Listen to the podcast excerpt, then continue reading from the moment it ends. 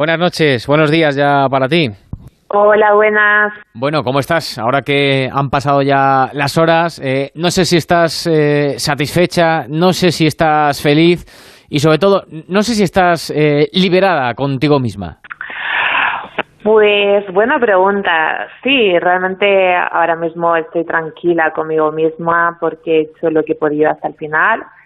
Eh, al final em, me he subido a esa tarima olímpica, eh, a mi cuarta tarima olímpica que quería. No tenía claro si podría eh, estar compitiendo por motivos de, de lesión y, y, bueno, al final el resultado no ha sido el que, el que quería, pero bueno, hay veces que las cosas no salen como uno quiere y, son cosas que, que uno tiene que digerir también, al igual que cuando sale todo bien, pues hay veces que no sale como nos gustaría. Lidia, te has subido a la tarima a pesar de que tu cabeza eh, te estaba diciendo que no, pero tu corazón te decía que, que tenías que estar ahí compitiendo, ¿no?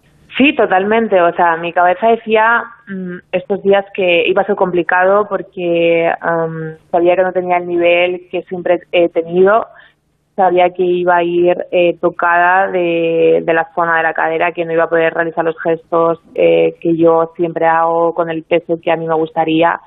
Eh, también sabía que la dificultad de, estar en otra categoría.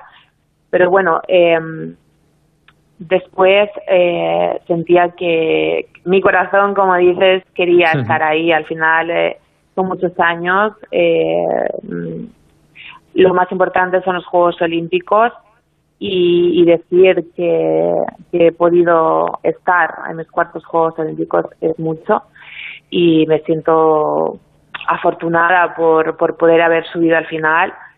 Me hubiera gustado de otra manera, en mi categoría, con otras sensaciones, con, venía de un ciclo olímpico perfecto eh, y bueno, pues este año se ha perdido un poquito todo y son cosas que, que vienen y son lecciones para seguir avanzando. Joder, a, cualquiera de nosotros le gustaría decir eso de que ha podido participar en, cuatro Juegos Olímpicos.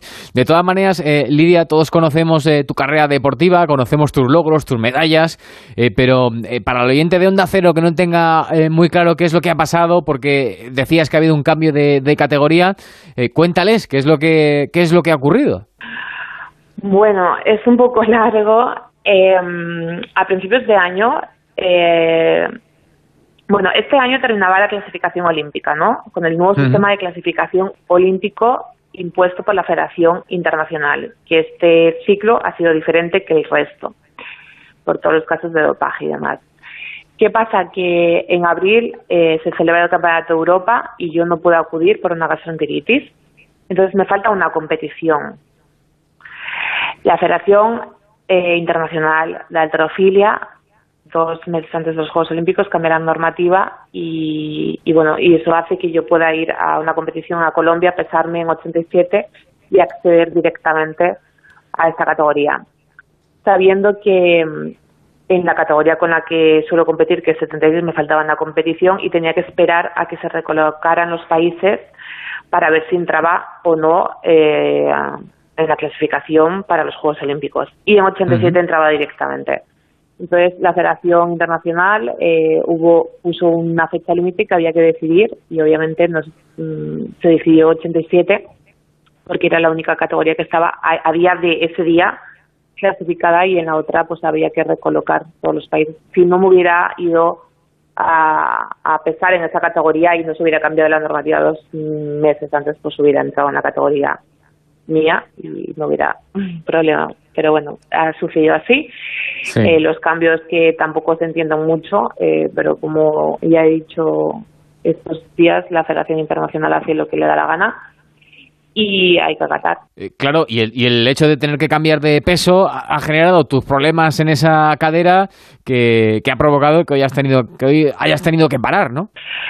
Entre otras cosas, sí, al final las cargas cambian, yo he tenido que subir de peso eh, muy pronto, eh, en muy poco tiempo y, pues todo la preparación cambia, tu ya cambia, todo, todo es muy diferente, entonces pues yo sí que lo he notado y a nivel pues articular, a nivel cadera, que es donde estoy, donde llevo lesionada un, un mes y pico, unas cuantas semanas, es donde más eh, lo he notado, sí.